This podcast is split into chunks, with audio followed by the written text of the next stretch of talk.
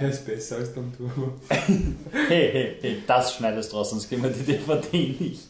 Hey, warte mal, an den, an den Tom Turbo Menschen, falls der wirklich existiert. Wenn er wirklich, wenn er existiert. Falls du existierst, Maleficent ist nicht viel besser als Tom Turbo. Ein bisschen schon, aber nicht viel. Also nur so als Aufmunterung. Yay, wir sind wieder da. Fliptetruck.com wieder das gesamte Team. Mein Name ist Wolfgang Steiger und bei mir sind Der Grammar. und Leitner. Yay! Und diese Woche haben wir einen super langen Podcast, weil es sind jetzt noch naja, nicht so viele Filme draußen. Wir haben ähm, einen Film, den ich nicht gesehen habe, nämlich Maleficent. Ähm, dann haben wir äh, ein kurzes Segment über In Your Eyes. Das ist ein Film geschrieben von Joss Whedon. Dann der große Film ist Edge of Tomorrow mit Tom Cruise und den vergleichen wir dann auch mit Source Code von Duncan Jones.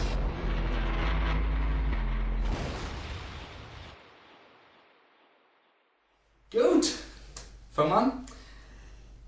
Leitner, Maleficent. Hat Den, den habe ich nicht gesehen. aber Grammar kann das auch sagen. Ich kann es auch einmal sagen, ich habe ihn nicht gesehen. Aber ihr werdet ihn sicher noch sehen, oder? Erklär uns, äh, ver verkauf Also gut. uns den Film. Wir, wir fangen mit den Fakten an ab heute.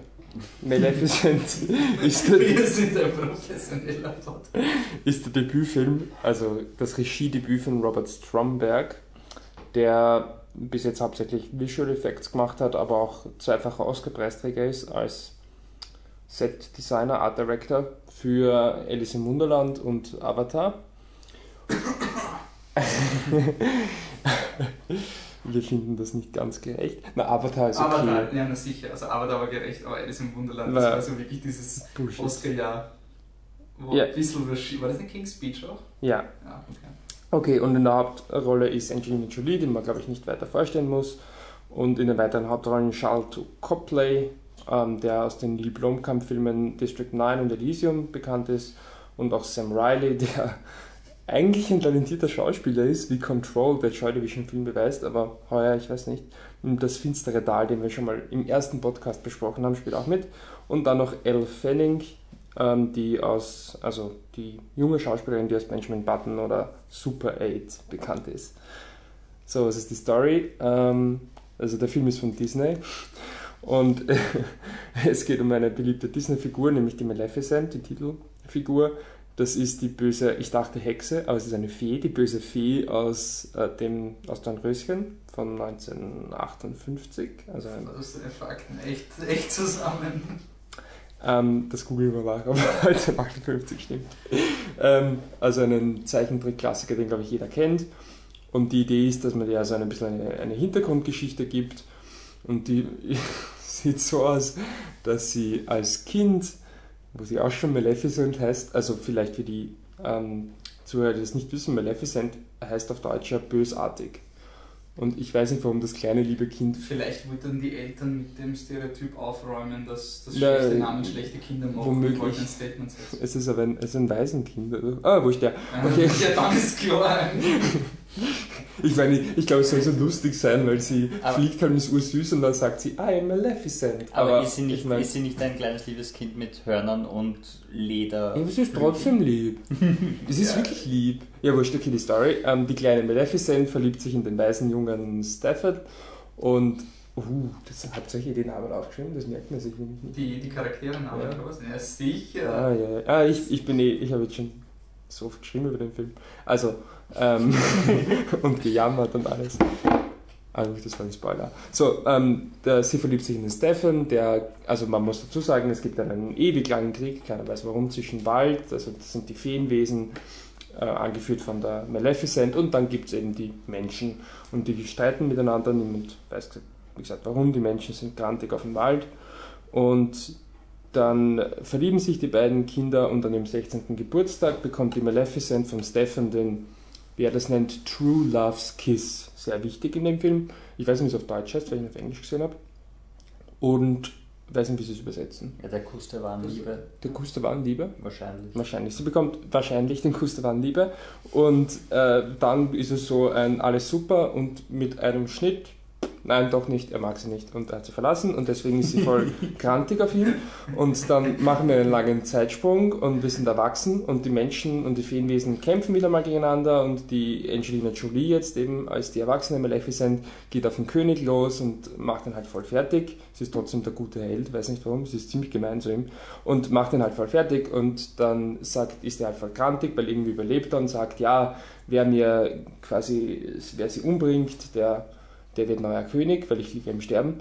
Und der Charlton Copley, der jetzt eben den erwachsenen Stefan spielt, der kennt die Maleficent noch von früher und dann, ja, verführt er sie so mehr oder weniger, macht das wirklich, wirklich Bösartiges. Ich sage da jetzt Spoiler, nur für den Fall, dass man sich den Film anschauen will. Das ist nämlich wirklich die einzige brauchbare Szene und die geht wirklich unter die Haut. Äh, er verführt sie und ähm, er trennt ihr die Flügel ab was wirklich schier ist. Okay, Spoiler Ende. Und deswegen ist die, also ist, er macht jedenfalls was Böses für diejenigen, die den Film schauen wollen, warum auch immer. Und ich glaube 10 Sekunden lang nicht zugehört haben. Ja, richtig für die. Ähm, Maleficent ist wegen diesem Streich, den er hier spielt, ähm, weiterhin urböse auf ihn, aber sie, sie, überlebt, aber er wird trotzdem König. Ist, es ist jetzt nicht noch einen Streich an. Ja, ich weiß nicht. Also, die Kinder haben nur gespielt. Ich weiß nicht, wie man es ausdrücken soll, ohne es zu spoilern. Körperverletzung. Körperverletzung. Ja, gut, aber er legt sie rein und ähm, bringt sie nicht um und bringt trotzdem einen vermeintlichen Todesbeweis. Ähnlich wie das, wie das, wie das Schweineherz in, in, in Schneewittchen. Und dann ähm, ja, bringt er ja, also. Ah, ist einer voll auf. Ah, der hat seine Disney. Also er bringt, er bringt den. Schneewittchen ist ein Märchen. Das ist ja. ja offiziell ist von Disney und danach wird das Märchen geschrieben. Ja, dann haben die, die Brüder Grimm. hey, wir, wir haben halt noch sehr viel Zeitreisen vor uns. Das wird nicht das letzte Mal sein. Ich finde es jedenfalls gut, dass wir gerade ur viel Zeit beim Plot verbleiben, weil wir haben eh so einen kurzen Podcast sonst. Ähm, also die Maleficent, äh, also der, der, der Stefan bringt dem König einen vermeintlichen Beweis, dass die Maleficent tot ist, wird neuer König, Maleficent ist, ist voll böse. Was? Wer ist nicht vorkommen? Die Elfending ist noch nicht Ja, aber das ist auch so blöd, du musst einfach alles erklären, sonst ergibt, du kannst den Plot nicht kürzen. Und die, ähm, die Maleficent... Das ist so dicht wie eine Dorne. Ja, Wahnsinn. Oh! also, ich glaube, wir sind gerade ein bisschen zu fokussiert. Die Maleficent ist schon ziemlich böse auf den Stefan. Es wird aber noch schlimmer, als sie hört, als sie hört, er bekommt ein Kind. Jetzt erst checkt sie, das wird nichts mehr mit uns. Und jetzt, wo ihr das bewusst ist, fliegt sie rasend schnell zum, zum, äh, zum Neugeborenen. Er stimmt, sie kann nicht fliegen. Sie geht. Warum kann sie nicht fliegen? ähm, äh, Geht sie rasend gebrochenes, gebrochenes Herz. Ähm, sie, sie geht, also reitet auf einem Pferd zum, zum König, äh, zum neuen König Stefan und äh, sieht halt das Kind und sagt dann, erst wenn du 16 bist, dann schneidest, stichst dich an einer Nadel und dann wirst du ähm, in einen todesähnlichen Schlaf verfallen und dann sagen halt diese, da gibt es drei solche kleinen nervigen Feen, die erkläre ich jetzt nicht weiter. Und die sagen, ja, das ist urgemein. Sagen sie, na gut, hast recht, wenn sie kann aufgeweckt werden vom True Love's Kiss. Und weil den gibt es ja nicht. Ja, oh, vor, ja. Und dann geht sie halt weg. Und der König hat die super Idee. Ähm, okay, das heißt, die Maleficent ist im Wald und mein Kind ist da. Wir schicken die, Malef wir schicken die Aurora, so heißt die, das Mädchen, die Prinzessin, wir schicken ihn in den Wald. Ich finde das eine super Idee. Und zwar von den drei Feen, also da gibt es drei solche nervige Feen, die können sich anscheinend auch, die sind eigentlich urklein, aber sie können sich also zaubern, dass sie groß sind. Ähm, und dann erziehen die die im Wald und ja, also angeblich macht das schon irgendwie Sinn. Also, weil da kann es irgendwie bewachen, bla bla bla. Und dann wacht die, äh, wächst die halt dort auf, hat keine Ahnung von nix. Und die Maleficent ist quasi, also so gut, weil sie versteckt von Tag 1 an, sitzt die Maleficent schon am Baum und schaut ihr zu. Und schaut ihr dann zu, schaut ihr zu, wie sie halt älter wird. Und ähm, ja, dann gibt es halt wieder mal so einen super Zeitsprung, es ist plötzlich 15 ein Dreiviertel und steht also kurz vor dem 60. Geburtstag und dann kommen die Feen und sagen, also irgendwie checkt sie irgendwas und dann sagen die Feen, ja, du, hm, da gibt es ein kleines Problem, du bist, du hast eine kleine Krankheit und dann, und schon davor, und das ist eben das Problem beim Film, du checkst das nicht schon davor, hat die, entwickeln die Maleficent und die Aurora quasi so Mutter-Tochter-Gefühle füreinander und sind jetzt anscheinend voll die Best Buddies und dann sagt sie, Alter, das du mir schon sagen können und so. Ich bin voll enttäuscht von dir und reitet dann weg. Ich weiß nicht, darf ich den Film jetzt durchspoilern, wenn es schon wurscht ist. Und reitet dann weg. Und bevor sie wegreitet, trifft sie noch einen Jungen, der sich unsterblich in sie verliebt auf den ersten Blick. Und dann reitet sie weg und ähm, reitet halt zu ihrem Papa und sagt, ja Papa, da bin ich. Und der Papa sagt, oh, der Scheiße, jetzt stichst du sicher doch in die Nadel. Und sperrt sie in ihr Zimmer ein und am nächsten Tag hat sie halt Geburtstag und dann ist eine magische Sequenz, wo sie so hingeleitet wird und sticht sich an einer Nadel und schlaft ein. Und dann die Maleficent hat das vorher schon checkt und weil sie jetzt voll die Mama-Gefühle hat, reitet sich schon vor, so, oh nein, nein, nein, nein. Und dann, oh nein, ich bin zu spät. Na scheiße. Und hat aber gescheiterweise den Prinzen mitgebracht, also nicht Prinzen, den, den Typen, der sich in sie verliebt hat. Und das ist halt ja irgendwie, ich meine, wahrscheinlich wird sie jetzt auch schon kapieren, wie es weitergeht, oder? Ja. Zumindest im Film ist es total offensichtlich, ich aber. würde jetzt einer Frozen machen und die Maleficent küsst. und- Richtig, richtig, Wirklich? genau. Es ist der Twist, der aber halt sich total stark ankündigt. Aber ich meine, es ist wenigstens eine der okay Ideen in dem Film. Also sie geht dann halt, er geht dann halt hin, gibt ihr einen Kuss und sie, ja, nein, ich mag sie eh wirklich, aber was soll ich machen? Sie wacht nicht auf und dann geht die, die Maleficent, oh Gott, es gibt keine Hoffnung mehr, aber ich gebe dir halt noch schnell einen Kuss auf die Wange, oh, da schau her, sie wacht auf. Und dann gibt es noch eine super schlechte Actionsequenz, wo, ja, ja, und das ist auch so unlogisch. Ja, schaut, der Sam Riley hat wirklich eine wichtige Rolle, ich habe ihn nicht erwähnt bis Ja. jetzt. Er ist so der, er, er ist eine, eine Krähe, die ähm, er ist eine Krähe, die die Maleficent zu verzaubern und dann ist er ein Mensch und am Anfang taugt ihm das voll nicht und dann haltet aber voll zu ihr und sie kann mit ihm machen, was sie will. Und dann gibt es die Sequenz, die Action-Sequenz, wo sie dann halt den Stefan und seine Gefolgschaft besiegen wollen. Und da hat sie die eigentlich ganz clevere Idee, weißt du was, ich mache so einen Drachen. Okay, finde ich ja soweit ganz logisch. Dann ketten sie den halt ein und verbinden das Maul und so. Und jetzt denke ich mir aber ernsthaft, die kann, der kann jedes Tier und ein Drache werden. Und ich mache ihn dann nicht, wenn er eingekettet ist, einfach mal zu, weiß ich nicht, ist ein Schmetterling, dann fliegt er halt raus. Dann sage ich, ja, bist doch wieder ein Drache. Es wäre doch nicht so kompliziert, oder? Ich weiß nicht, wie, wie, wie so Keine Ahnung, Quantum Shit. wie, die Physics von, von Magie ausschaut, vielleicht. Äh, kann eh alles machen die ganze Zeit. Du bist ein Wolf. Ah, nein, doch nicht. Wenn es alles machen könnte, dann hättest du wohl wieder Flügel, ne? Äh, nur Frage, Nein, nein, der. Fluch ist doch von ihr. Bitte? Der Fluch ist doch eh von ihr. Ja, sie kann anscheinend nicht. Er kann ja nur aufgehoben werden mit True Love's Kiss. Und anscheinend ist sie in den fünf Minuten, die der Film das zu etablieren versucht, hat sie die Uhren-Muttergefühle entwickelt. Also es ist wirklich super. Das ist so, ja, ich schaue dazu, Schnitt, hey, ich weiß, dass du immer da bist. Mhm, ja, stimmt. Schnitt, wir spielen im Schlamm herum und Maleficent lächelt so zum ersten Mal in dem Film. Schnitt, hey, du hast mich voll betrogen. Ja, stimmt, ah, du bist meine Tochter. Also es ist wirklich sehr Budget erzählt. Ja, und dann noch, am Schluss wird dann noch etwas, was überhaupt nicht etabliert wurde, nämlich, dass die Flügel immer noch verbunden sind mit der Maleficent, überhaupt nicht etabliert, aber scheißegal. Die brechen dann aus, weil die sind in so einem schönen Glasgefäß. Und dann brechen sie aus und dann ist sie wieder bei der Maleficent und dann besiegt sie halt die Wachsen Stefan. sie wieder an oder liegt Ich es dann einfach ich kann mich jetzt gar nicht mehr erinnern. Nein, nein, ich glaube, die wachsen mit an. Und dann, also der, der, dann ist er eh voll lieb und will ihn nicht umbringen, aber er fliegt runter und ist tot. Und dann, das war also cool, weil, ähm, hey, das ist Märchen, das ist schon ein bisschen blöd, weil ich meine, so ein Bub sieht das Mädchen einmal und dann unsterbliche Liebe, ist schon, ich meine, weißt du was, wir drehen das einmal um und machen halt quasi das auf Muttergefühle. Ja, finde ich ganz schön und gut. Letzte Szene, sie heiratet den Jungen. Super, wirklich. Habt ihr euren Punkt wirklich toll untermauert. Ähm, es, es hört sich wirklich an wie eine extrem schwache Version von Frozen. Ja. Also so, okay, du bist nicht so der Fan. Ja, okay, aber nein, eh. Ähm, und der Film ist, ich finde trotzdem, auch jetzt schon so oft geschimpft wird, er hätte schon halbwegs Potenzial gehabt, oder? Ich meine, dieses, dieser Märchenschwachsinn einfach einmal so ein bisschen auf, aufhören damit, also mal aufzeigen, ja, hey, ein bisschen moderner interpretieren, warum nicht? Mhm. Aber hey, die Maleficent ist gar, gar nicht einfach austauschbar böse. Sie ist nur so austauschbar böse, weil es einen anderen gibt, der unmotiviert austauschbar böse ist. Ja, super.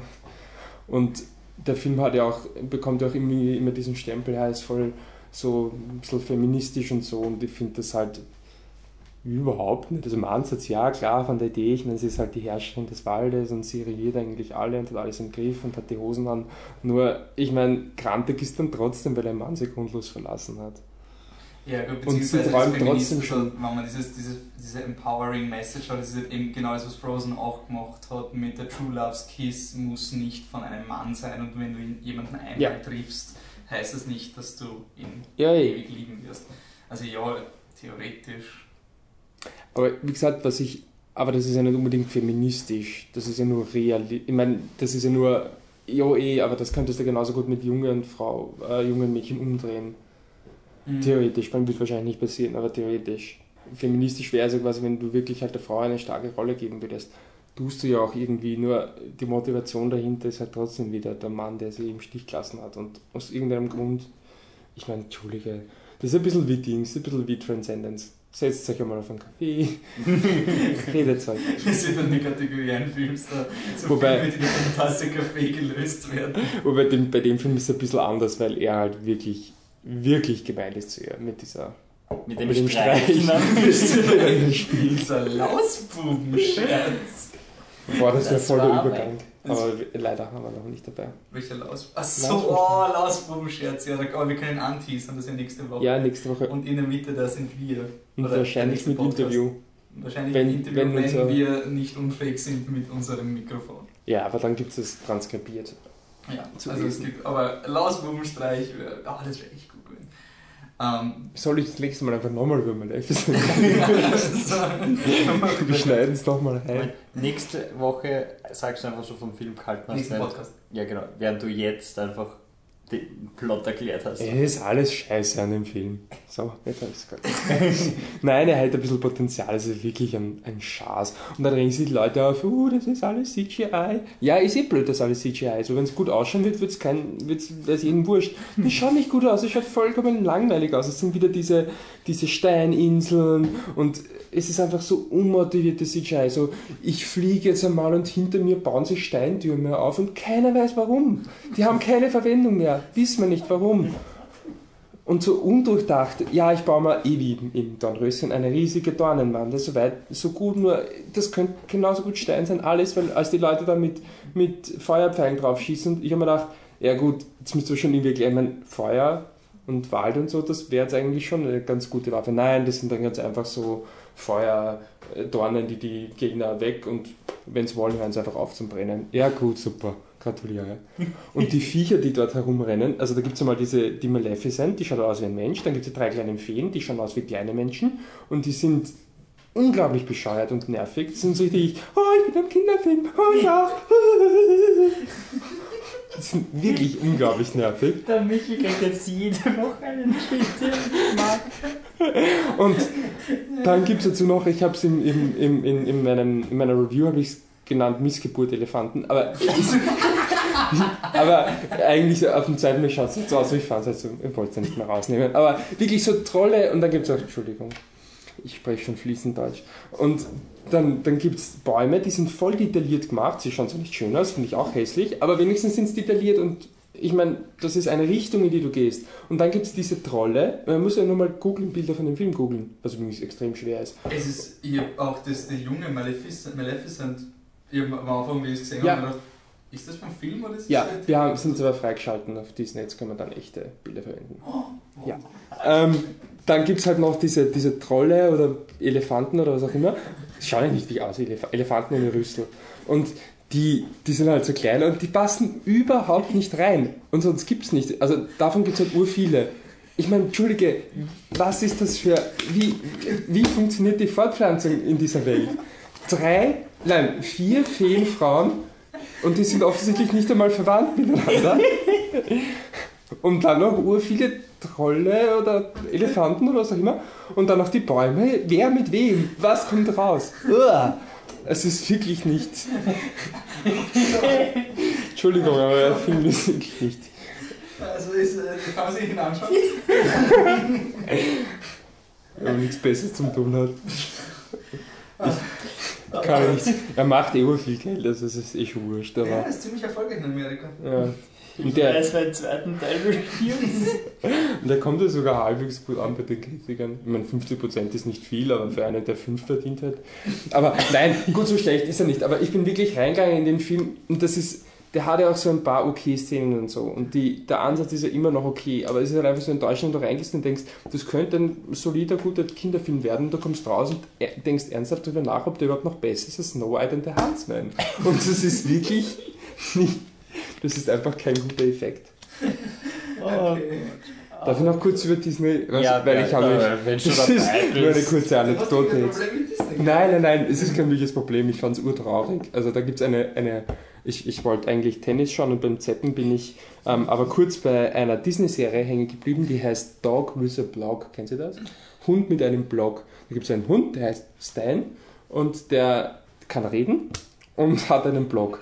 Aber das ist nicht jeder die Wurscht. Und die Dings, die, der ist in einer Familie mit ähm, Mama, Papa und drei Kindern und ein Kind davon, nicht die jüngste, das mittlere, ein, ein Mädchen, das wird so zwölf sein oder so. Das ist, sagt in der Serie, also in der Folge, den voll dramatischen Bogen und dann sagt sie, na hey, wir sind eigentlich die besten Freunde. Und ich habe dann mal so die Lebenserwartung von dieser Hunderasse gegoogelt. Also 12 bis 14 Jahre und dachte, das ist urtraurig. Ich meine, die verliert ihren besten Freund in 10 bis 12 Jahren. Das ist echt traurig. Oder? Ich weiß nicht, woher das Existential kommt, den Existential Wow. Ja, ich fand es halt Das ist traurig. schon sehr traurig. So, jetzt reden wir über einen Film, den ich nicht gesehen habe. Wow, fuck, jetzt ist blöd. Also ja, das muss doch. Das kann ich nicht toppen. Das ist jetzt blöd. Ja, ich habe jetzt dann einen no- normal okay Film gesehen. Den habt ihr nicht gesehen. Er ist ganz normal. Darf ich Er kurz sagen, dass du urirrational bist, was Joss Whedon betrifft? Ja. Du hast, das ist so ein, so ein Phänomen. Nein, ich will es nicht, den- weil das würde ich schon arg abschweifen.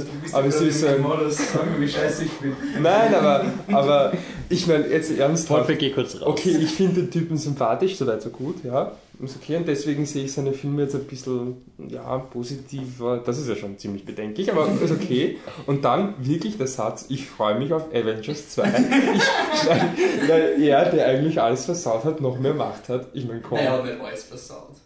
Das meiste, oder? Ich habe den Film ja nicht gesehen, aber ich schimpft wirklich monatelang, wie furchtbar Joss Whedon ist. Und dann, hey, ich bin draufgekommen, dass der nett ist. Ich freue mich auf Avengers 2. Das ist Ähm, ziemlich irrational. Naja, wie gesagt, Ich meine, die Freude auf er- Avengers 2 kann ich verstehen, dass es irrational ist. Ja, Was sagst du gesagt? Ich interessiere mich dafür. Ja, okay. Aber wie gesagt, aber das war ja, das war ja dieses Zitat, äh, was der, was der Kramme vor, vor Avengers 1 äh, irgendwo gelesen hat, dass der Joss Whedon mehr oder weniger bei Avengers 1 mit die ganze Story vorgefertigt Mhm. gehabt hat und nur den Dialog geschrieben Ja, hat. ja, den den Dialog war halt furchtbar, ne? Nein, aber halt dieser Joss Whedon-Dialog, dieser witty, selbstverliebte Dialog. Okay. Es ist halt einfach eine, eine spezielle Form. Es ist halt, das ist halt das, was mir ein bisschen abschreckt. Also, es kann jetzt eben, also es geht jetzt um eigentlich In Your Eyes, geschrieben von Joss Whedon. Eben, das ist der Grund, warum ich ihn angeschaut habe. Und ähm, Regie von Bryn Hill hat keinen Film gemacht, den ich jetzt wirklich kenne. Also, auf IMDb hat es ein paar Filme mit Titelbild gegeben. Einer davon war Ball Don't Die 2008. Ich habe gut recherchiert. ich bin mit meinem Gewissen wahr. Ähm, und ja, also der Grund war eben dieses Joss Whedon und der Grund auch, warum ich ihn auch angeschaut habe, war, ich habe es gefunden, diese interessante ähm, neue ähm, ja, Zugang zu Filmen. Er ist nämlich auf Vimeo online gegangen und ähm, man kann ihn dann für ein paar Euro für drei Tage einfach ähm, runterladen, anschauen, also nicht also anschauen, nicht runterladen, anschauen auf Vimeo und dann wird er sozusagen wieder gesperrt nach drei Tagen. Aber ja, Entschuldigung, ich unterbreche schon wieder. dann leitet sich dumm runter. ähm, na gut, also nur die Basic Story. Du hast ähm, zwei Kinder, ähm, den Dylan und also die, den Dylan und die Rebecca und die kommen äh, als Kinder hat die Rebecca einen Unfall beim ähm, ja, beim Rodelfahren und das sieht ähm, der Dylan und in dem Moment, wo die Rebecca gegen den, den, den Baum sozusagen fährt, weil sie, also, wo sie den Unfall hat, fällt auch der Dylan so in ein kurzes Koma und sie, sie werden dann erwachsen und haben sozusagen schon ein Leben gelebt mit so komischen Anfällen, die sie sich nicht erklären können und dann eben jetzt in ihrer im Erwachsenenleben gespielt von, also die so, also Äh, die Rebecca wird gespielt von ähm, Zoe Kazan, also Kazan. Wir hätten noch einige Namen versauen, vor allem bei Edge of Tomorrow. Und der Dylan wird gespielt von äh, Michael Stahl David oder Michael Stahl, Stahl David. Keine Ahnung, wie man das auf David, Stahl, Stahl David. Wie schon der Typ von Terminator, der auch so heißt, Nick Stahl, oder? Nick Stahl, ja. Okay. Michael Stahl David. Gut.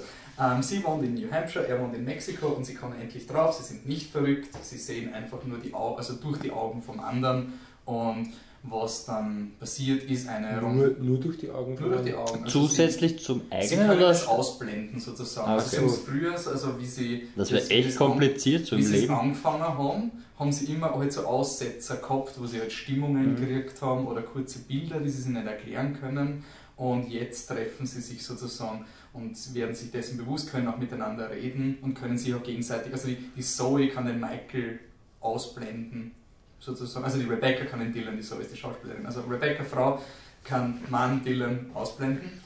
Und was folgt, ist dann effektiv eine eineinhalbstündige Liebeskomödie von zwei Leuten, die nie miteinander interagieren, aber trotzdem. Es ist effektiv, wie wenn sie telefonieren. Also es ist wirklich so, sie, sie stehen halt und du hast halt diese, ah ja, lachen, lachen, lachen, lachen, lachen, lachen und diese, was diese typischen Sequenzen. Es, es fühlt sich halt wirklich ein bisschen an wie ein äh, TV-Film. Ich muss auch sagen, ich habe mir halt wirklich nur zur Berieselung angeschaut und da ist er wirklich, er ist ganz nett. Jetzt nicht wirklich weltverändernd, aber ich habe in dem Moment ich irgendwie ein bisschen gecheckt, welche Art von Drehbüchern Joss Whedon schreibt, weil er schreibt halt wirklich nur über Charaktere, die er unglaublich sympathisch findet. Es sind zwei ultra nette Charaktere, die halt super zueinander passen. Sie hat aber den Steve Harris, den Gideon, den Mann, der ein bisschen, also ein bisschen ähm, ja, sie unterdrückt. Und natürlich, ah, dreimal dürft raten, ob der Dylan ihr hilft, sich von dem zu lösen, weil der Typ ist ja sozusagen ein bisschen zu. Und es ist halt wirklich so, die, die Hauptdarsteller sind ultra sympathisch und die, der, der Bösewicht, also dieser Ehemann, der Steve Harris, ist jetzt sehr, sehr unsympathisch und du merkst von Anfang an, dass die null Chemie miteinander haben. Also die Rebecca ist zwar mit dem Gideon schon Jahre zusammen, aber es ist wirklich schon fast so eine ähm, ja, so ein Beaten Housewife-Syndrom. Also es kommt dann auch zutage, dass sie wirklich nur mit dem Gideon zusammen ist, weil er sozusagen ihr gesagt hat, was zu tun ist, weil sie so unglaublich unsicher war und deswegen sie nie entfalten hat können. Also es ist halt so, die, die und dann natürlich und typisch Joss Whedon, Spoiler, sie überkommen das dann natürlich und ähm, werden dadurch stärker. Also es ist halt wirklich ein Helfen Sie sich? Spoiler? Fragezeichen. Also sie, der Schluss ist, sie kommen zusammen. Also Das ist so sie gut. kommen wirklich ganz zum Schluss erst zusammen und dann sehen sie sich Ja. auch im, im Das ist echten ein voll Leben. mobile Spiel eigentlich. Wie man es mobil spielen. Ja, wenn's ich die schau dich an. Und sie sich selber. Ja, es gibt, es gibt auch total viele Momente, wo sie sich voll mit dem spielen, wo sie sich auch gegenseitig anschauen. Mhm. Es gibt auch eine Sexszene, also nicht eine Sexszene, aber eine ähm, greif dich mal an, ich will wissen, wie du dich anfühlst Szene, weil sie können ja auch die Emotionen Mhm. sozusagen mitkriegen und so. Also es hat ein bisschen so Hörmomente, wo du so denkst, was ist da gerade passiert? und will ich es wissen? Aber ich habe einen total lieben Film gefunden. Er klingt eigentlich ganz. er ist, er ist nett. Er ist jetzt wirklich nicht so, dass er, dass er jetzt, dass er die Welt verändert, aber er, er, er tut niemandem weh. Er ist halt wirklich, ich, ich habe mir die ganze Zeit gefragt, ob diese, ähm, diese Frau, sie ist eigentlich nämlich, sie hat halt ihre Stärken, aber sie hat sich nie getraut, diese Stärken auszuleben oder sonst irgendwas und hat halt diesen Gideon-Typen, der da total arg ist und das wird dann gegen Ende halt ganz, ganz extrem, dass er sie nicht nur unterdrückt, sondern auch in die Klinik einweist wegen ihren Anfällen und sowas. Und das ist jetzt schon ein bisschen dramatisch. Und ich habe mich gefragt, ob da ein bisschen autobiografische Elemente drin sind, weil es war wirklich so ein, im Endeffekt, also ich, war, ich, war, ich weiß nicht Joss Whedon, ich weiß nicht, eine extrem gute Beziehung mit seiner Frau. Und ob, ob da, nein, nein, da, ob, das, ob, das jetzt eine, nein, ob das eine Überzeichnung ist, sozusagen, von dem, wie sie sich kennengelernt haben. Weil der, der Hauptdarsteller, dieser, dieser ähm, Dylan, der ist eigentlich total gut aussehend und hat einen Trailer, ist halt dieser, was der, dieser Downbeat-Typ, dieser, dieser, oh, jetzt mach mal was aus deinem Leben und er ist ein bisschen so ein, oh, ein Slack und er war mal im Gefängnis, aber nicht wirklich. Und er ist mit Gangstern irgendwie im Ding, aber nicht wirklich. Und das ist halt eben dieses typische, ja, alle, alle sind eh nett, die Hauptdarsteller haben zwar Edges und sind ein bisschen hart, aber sie sind eh nett und die Bösen sind eh böse. Und Hast du Ruby's Bugs gesehen? Vor allem wegen Zoe Kazan, Nein, weil die da auch gesehen. mitspielt. Hast du nicht gesehen? Die hat mitgespielt in. Der, der, nein, der hat äh, Ruby Sparks äh, geschrieben okay. und mitgespielt und es hört sich ein bisschen so ähnlich an, so von der, Ein bisschen, ja. von der also so, so was, bisschen was übernatürlich, was, was, Ja, was nicht erklärlich ist, was aber Ja. was, ich, was ich schon anmerken, wir haben den, den Film runtergelernt, wegen der, der Trailer ist im Grunde die ersten drei Minuten, wo man diesen, diesen Rodelunfall sieht und wo der wirklich damit endet, dass der Dylan in der, in der Klasse umfällt und Dylan, wake up, what's wrong? Und das ist halt wirklich voll so dieser Mystery. Es ist wirklich so wie von einer TV-Serie, du schaust jetzt den Pilotfilm so über Lost, der rennt zum Strand und ein Flugzeug abstürzt. Oh mein Gott, was ist das jetzt? Und du bist weit sehen und das ist nicht der Film. Also es ist wirklich so, es wird nie in irgendeiner Weise versucht, dieses Ding zu verstehen oder irgendwie. Es geht einfach nur darum, es ist eine Möglichkeit, dass zwei Charaktere miteinander diskutieren. Und was jetzt so lustig ist, ist endlich mal einer dieser Filme, wo es um die verrückten Leute geht, die mit sich selbst reden, der einfach ein Telefon verwendet. Weil normalerweise diese ganzen, diese ganzen, diese Geisterkomödien, wo ein Typ runterkommt und dann gibt es immer diese Szene, wo er in der Bar ist und dann schreit er irgendjemanden an und alle schauen ihn so an, so, oh, mit wem redest du, du bist ja verrückt. Und war immer so, ja, ich kann einfach ein Handy hochhalten und so tun, als würde ich mit jemandem reden. Also diese ganze, dieses ganze Comedy. Und ein guter Witz ist drin, der ist wirklich lustig. Vielleicht versaue ich jetzt vielleicht den einzig wirklich guten Witz, wo sie sich kennenlernen, die zwei Charaktere. Also er wohnt ja in New Mexico, sie in New Hampshire. Da zwei Stunden Zeitdifferenz und sie schauen jetzt so auf die Uhr und so, ja, welcher Tag ist heute? Ja, der und der. Ja, wie spät ist es? Ja, bei mir ist es fünf, ja, bei mir ist es sieben. Oh mein Gott, du kommst aus der Zukunft. Nein, Zeitdifferenz. Ist ganz nett. Das sind nicht diese Joss Whedon, die Charaktere reden, ähnlich wie Tarantino-Charaktere reden, als würden sie schon Millionen Filme geschaut haben. Und, aber er ist ein netter Film. Man kann ihn sich anschauen. Ich finde die, die Verteilung von dem ähm, Film, also diese Distribution Method, ganz gut. Und weil du gesagt hast, wegen meiner Love-Hate-Relationship mit Joss Whedon, ich finde Kevin in the Woods gut, wirklich gut. Der war Ja, eh, meiner der ist eh super. Also, und vor allem, lest dir irgendein Interview mit ihm durch. Er ist ein netter Kerl. Ich hab's gehört, ja. Aber die Frage ist, sagen wir so, du darfst dann, wenn Avengers 2 rauskommt, I told you so sagen. Ich freue mich drauf. Ja. Bis dahin muss ich noch Avengers 1 schauen. Boah, den darfst du Oder, reviewen. oder wir gehen wieder so wie bei Captain America 2. Der Leitner-Versuch.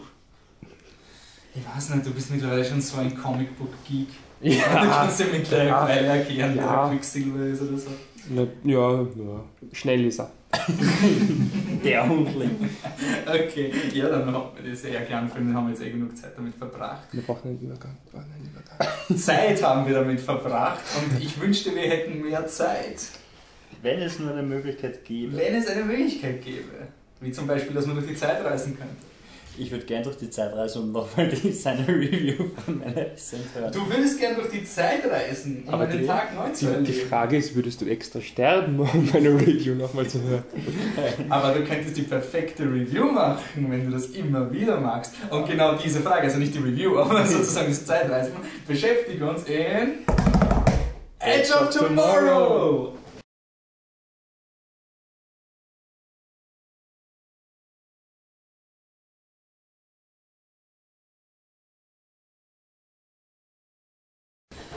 Wer will's machen? Also, Du. ich habe den Zettel dafür. Also, Edge of Tomorrow, directed von Doug Lyman, den wir von Jumper kennen. Ich will noch kurz anmerken, bevor du sagst Zettel. Aber der hat auch gescheite Sachen gemacht, oder? Äh, Mr. und Mrs. Smith, ja. Und Nein, Swingers. aber Swingers. Born Identity. Born Identity hat er gemacht.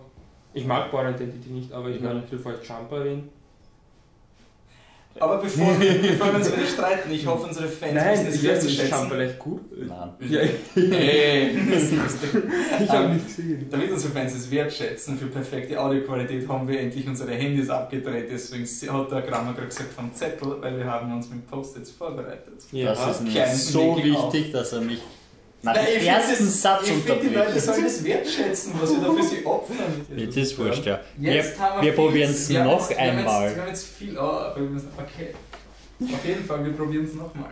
Wir warten, bis der Michi fertig ist. Die Gemütlichkeit ist es es Sagt der im Futter und nicht am Plastikholzstuhl. Also, wurde Edge of, angeboten? Edge of Tomorrow. Edge of Tomorrow. Ah ja, übrigens, Ja, das kommt jetzt aber schon rein. Irgendwann einmal in dem Podcast hat der Kramer da Mit einem Bleistift gespielt, das hört man sicher, das war nicht ich. Er ist mal runtergefallen, ich habe ihn noch Und wie an. der Wolf in seinen Socken gezupft hat, das war nicht ich. Also, Ich Edge of Tomorrow. Edge of Tomorrow. Wir haben das lange Zeit hinausgeschoben. Wir könnten, wir könnten Stopp machen und den nächsten Podcast machen wir jetzt Edge of Tomorrow. ich glaube, das wirklich im Mund zugeben. So. Edge of Tomorrow. Also, Leute, das. Alter Leute, so, Edge of Tomorrow. Regisseur ist Doug Lyman, den man kennt von Mr. und Mrs. Smith, Jumper und die Born-Identität. Es war die Identität, oder? Ich habe keine Ahnung, wel- welcher Teil war das? War das der erste? Mhm. Aber Okay. nicht Jackie Cam, als andere war Uh, nicht Jackie Chan. Okay, geschrieben ist er unter anderem von Chris McQuarrick wor- worden, den wir von den Usual Suspects kennen, also die üblichen Verdächtigen. Der hat den auch geschrieben. Aber angeblich, also haben da unglaublich viele Leute mitgeschrieben, aber er ist gecredited als Screenplay-Typ. Hauptdarsteller ist Tom Cruise und Emily Blunt. Die kennen wir wahrscheinlich. Also Emily Blunt kennen wir aus Looper, Tom Cruise aus jedem anderen Film. Also Tom Cruise spielt Major Cage, einen PR-Beauftragten fürs Militär. Ein Meteorit ist in Deutschland eingeschlagen und hat Aliens mitgenommen, die dann ganz Europa unterjochen oder verwüstet haben. Und die Welt kämpft gegen diese Aliens und der Tom Cruise ist für die PR-Aktion da, der halt sagt, der Krieg ist super und wir gewinnen eh, obwohl es ganz anders ausschaut. Ähm, er legt sich dann mit dem General oder Colonel, ich weiß jetzt nicht wer, Brandon Gleason an, der super Rolle. Also Brandon Gleason ist ein Wahnsinn. Den kennen wir aus The Guard oder Gangs of New York. Oder Harry Potter. Harry Potter, ja, Harry Potter, ja. Harry Potter 4. 4, 5 und 7. Ah, okay. Auf jeden Fall ähm, legt er sich mit dem an und wird dann degradiert und an die Front geschickt, wo er dann mit einem unglaublich lustigen Bill Paxton äh, zu tun hat, der der Master Sergeant ist und ihm halt erklärt, dass er nichts mehr wert ist und er wird in so einen Mecha-Suit gesteckt, also so ein, keine Ahnung, Ganzkörper- wie aus. Aliens, einfach so ein, so ein Kampfanzug oder aus Avatar. Auf jeden Fall ähm, kommt aufs Schlachtfeld und dann sie- sieht er halt zum ersten Mal diese Aliens, die schon, die sind eine Mischung, ich weiß nicht, aus, aus den, den Roboter-Drohnen aus Matrix irgendwie und so einem Tentakelviech und einem Ventilator. Also, Naja, es würden die Tentakeln von den Matrix-Wächtern Sie drehen sich. formen. Ja, sie ja, drehen sich. Von, Also- eigentlich sieht schon aus wie Hunde. keine ja, Ahnung. ja, Hunde, ja. Hunde mit, mit, mit, mit, mit Elektrotentakeln, Ja, mehr oder weniger. Ja, voll. Aber ihr Kampfstil ist halt, sie drehen sich und hupfen nur dumm. Also es schaut wirklich aus, als würden da böse Ventilatoren am Schlachtfeld herum fliegen und er stirbt.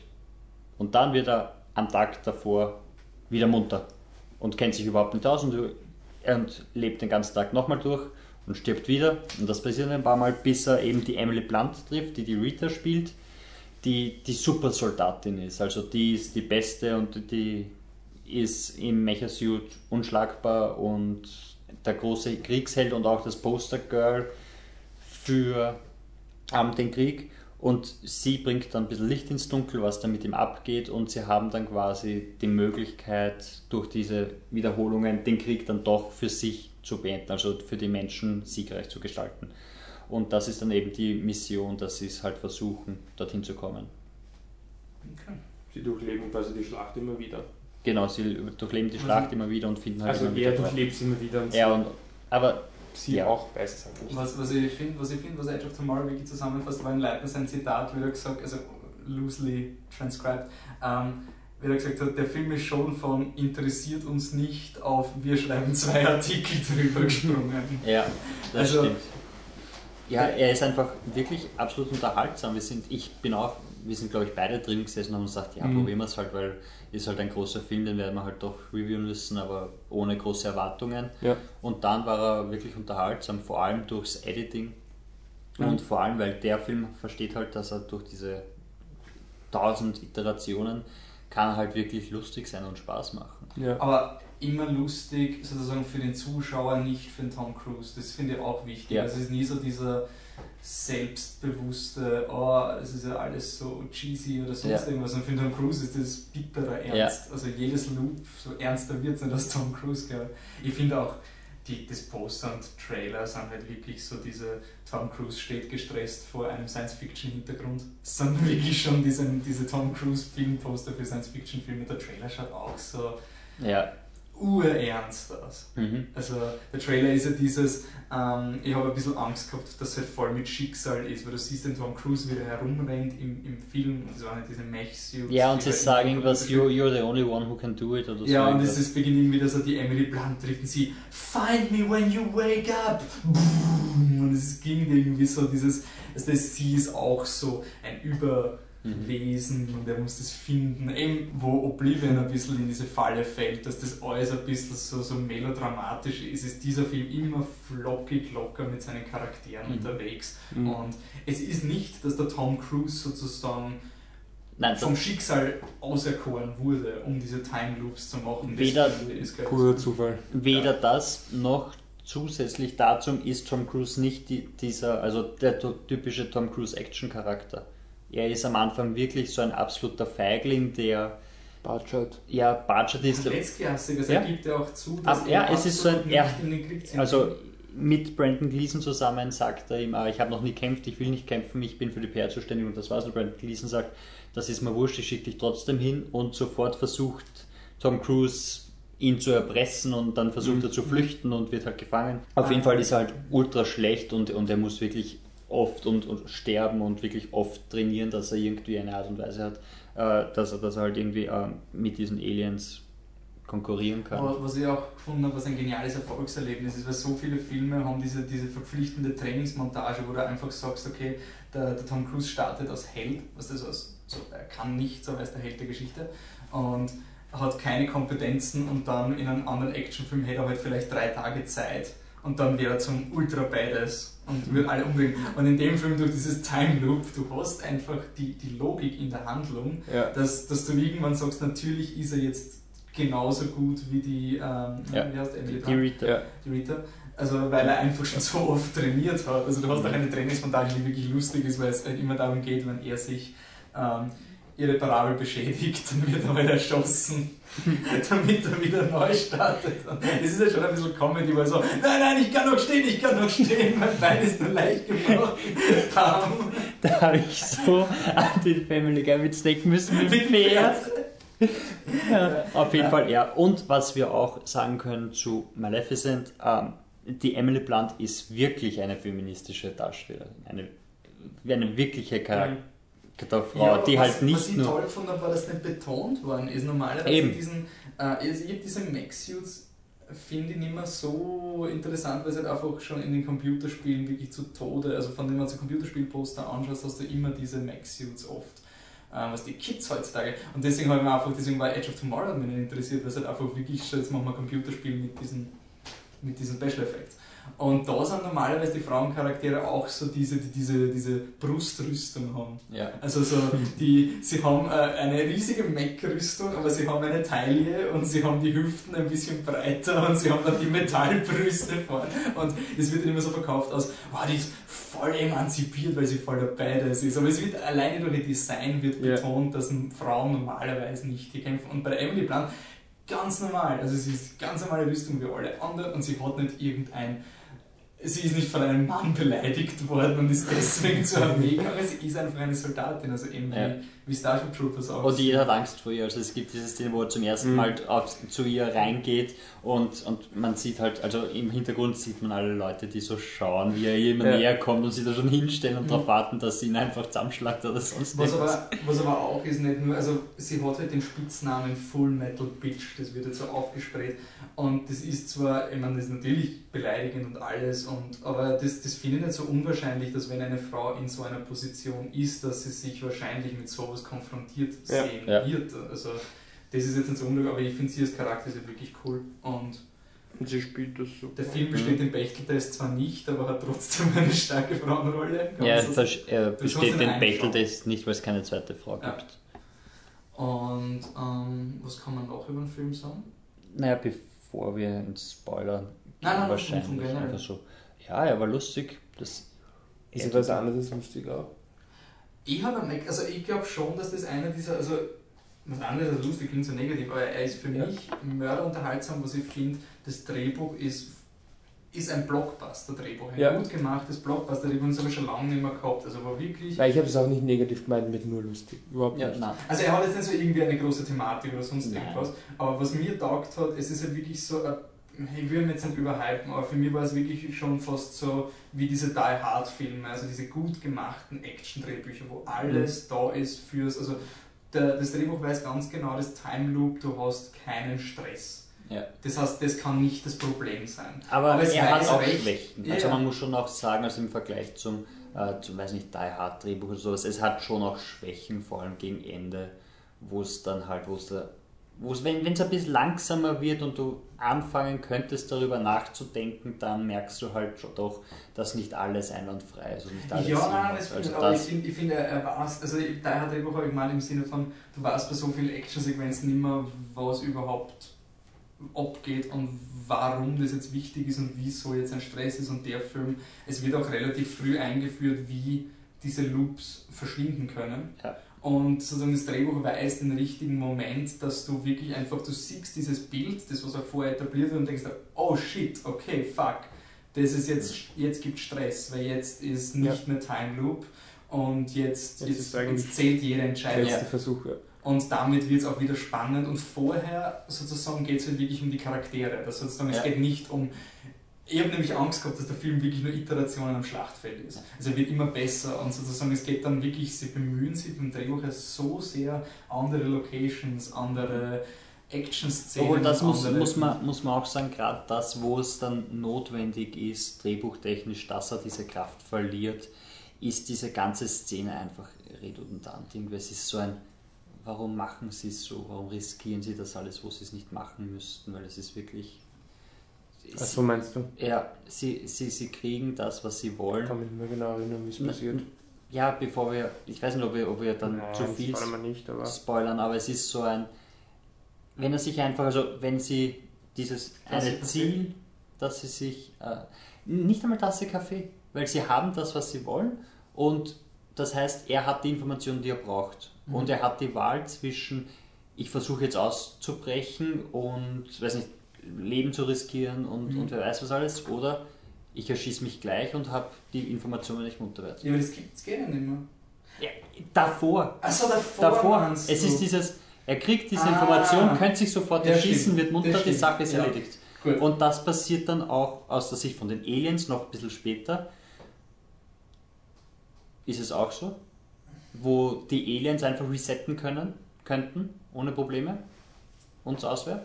Kann sein. Das ist auch so. Das war sie eben, also das, keine Ahnung. Aber ich finde eigentlich auch, dass er, dass es auch mit den, also ich, nicht wirklich ein Problem, aber er macht es mit den Charakteren. Am Anfang zieht er es halt erst mit der Emily Blunt im Speziellen extrem konsequent durch. Dieses, die, also, dass sie halt einfach den, den, den Vortrag, und, äh, den der Tom Cruise hat, dass er ihn einfach nicht hat. Also, das sind halt einfach immer wieder das erste Mal trifft. Am Anfang macht es halt echt konsequent. Und ich finde, am Ende Ja. fällt es ein bisschen auseinander. Hast dann schon so ein bisschen das Gefühl, Ja, sie haben eine Den- Beziehung, obwohl sie keine Beziehung haben sollten. Genau, also du hast nicht mehr das Gefühl, du sieht. triffst sie zum, äh, trifft, Ja. sie trifft ihn zum ersten Mal. Aber Das was auch. ich auch cool finde im Film ist, wie er, also erzähltechnisch, wie eigentlich immer, ja, ich finde, man findet immer irgendetwas, was funktioniert. Also wie zum Beispiel die, der, Humor am Anfang, also er erzählt ja dann irgendwann einmal in diesem Dings drinnen, wo so die Erzählweise ist, ich komme jetzt bis dahin, dort hänge ich, probiere zweimal, hab's, weiter, ich probiere es zweimal, hab's, weiter, probiere es zweimal, hab's. Und eigentlich zu dem Zeitpunkt, was quasi ein bisschen fad wird oder nicht mehr so interessant ist, nicht mehr so lustig, macht das dann wieder anders. Und Mhm. dann geht er Ja. eben zu Emily Blunt. Und ich finde es echt, echt cool gemacht, dass eigentlich immer, wenn etwas nicht mehr, also es funktioniert ja bis zum Schluss, aber immer wenn er etwas zu oft gemacht hat, ändert das. Das Ja, finde ich echt gut. Ja, und was es auch gibt, es gibt diese eine Szene, wo er zum ersten Mal in dieser neuen Location ist und normalerweise folgt man ihm immer, wenn er es zum ersten Mal weiter schafft. Und dann ist schon. Und dann, und dann ist es eben in dieser einen Szene, wo man dann draufkommt, hoppala, das ist nicht das erste Mal, wo es Genau. so weit schafft, das sondern war in Wirklichkeit ist der es Szenen. das war eine der- so der- ein Wow, der okay. Überraschungsszene, weil du denkst auf einmal so,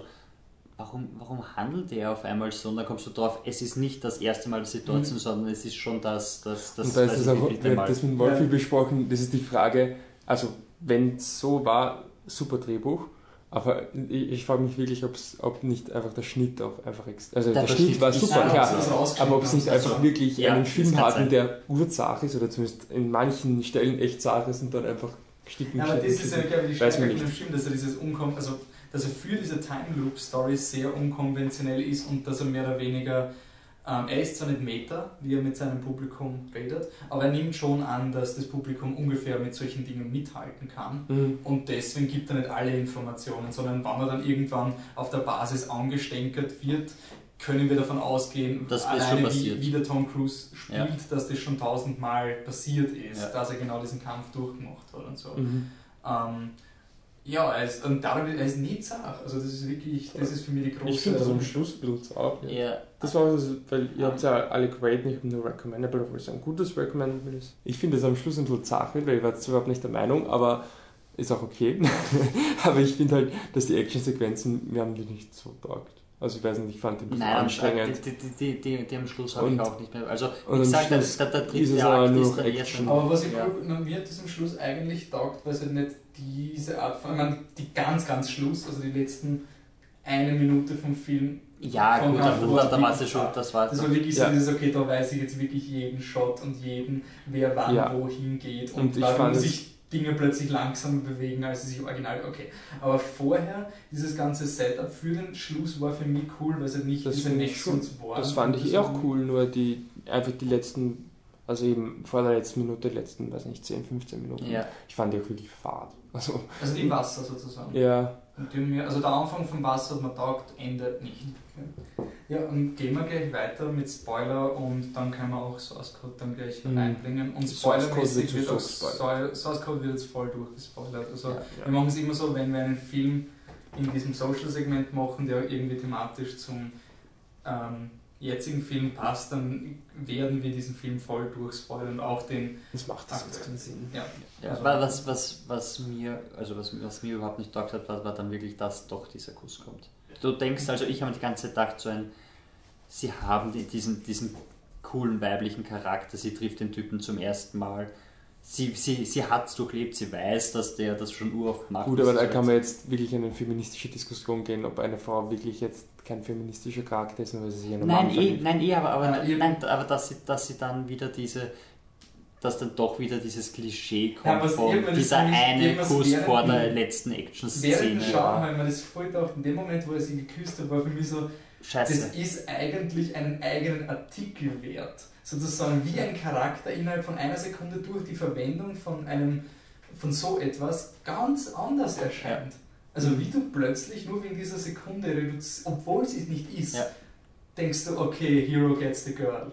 Ja. Das ist irgendwie total Ich, nicht, ich glaube, ich habe sogar während dem Schauen zu dir gesagt, so ein, ich, hoffe, Ja. ich hoffe, sie küssen sich jetzt nicht und dann passiert es und ich so, scheiße, Ja. so knapp. Und das ist ja das, was ich immer vorher gemeint habe, ohne zu spoilern, dass, sie, dass der Charakter am Schluss dann ein bisschen Ja, dieser. Logik nicht mehr folgt. Und Weil das sie kennt genau ihn das. seit, seit Wobei man kann Ja. auch sagen, er ist ja, ähm, es wird ja im Film auch erklärt, dass er sehr viel über sie weiß und dass man vielleicht, dass er da dann diese Connection so aufgebaut hat. ja, Also, Ja, ich meine? Du, hast, weiß ich nicht, aber du hast untäglich grüßt das Murmeltier gesehen, Ja. oder? Das ist im Endeffekt, vielleicht funktioniert diese Logik, also Ja. ich glaube, man kennt jeder der Filme, aber wurscht, da lernt ihm der Bill Murray die. Andy äh, McDowell kennen. Genau, und am nächsten Morgen fängt der Tag halt wieder von vorne an und der kommt irgendwann mal drauf, okay, ich muss sie quasi kriegen, damit es weitergeht. Ja. Und dann lernt er sie im Endeffekt auch auswendig und so kriegt er sie dann rum, weil sie auch. Ja. Obwohl ist es So- nicht so so ein, es funktioniert nicht und dann erst, wenn er sich wirklich auf sie einlässt, dann, dann kriegt er es erst. Es ist irgendwie so ein, es ist nicht so ein. Natürlich erst, ja. dass er sich auf sie einlässt, aber trotzdem aber es gibt halt, dann, er probiert es uroft und muss er versaut das halt immer halt wieder und perfekt ja. durchspielen. Ja.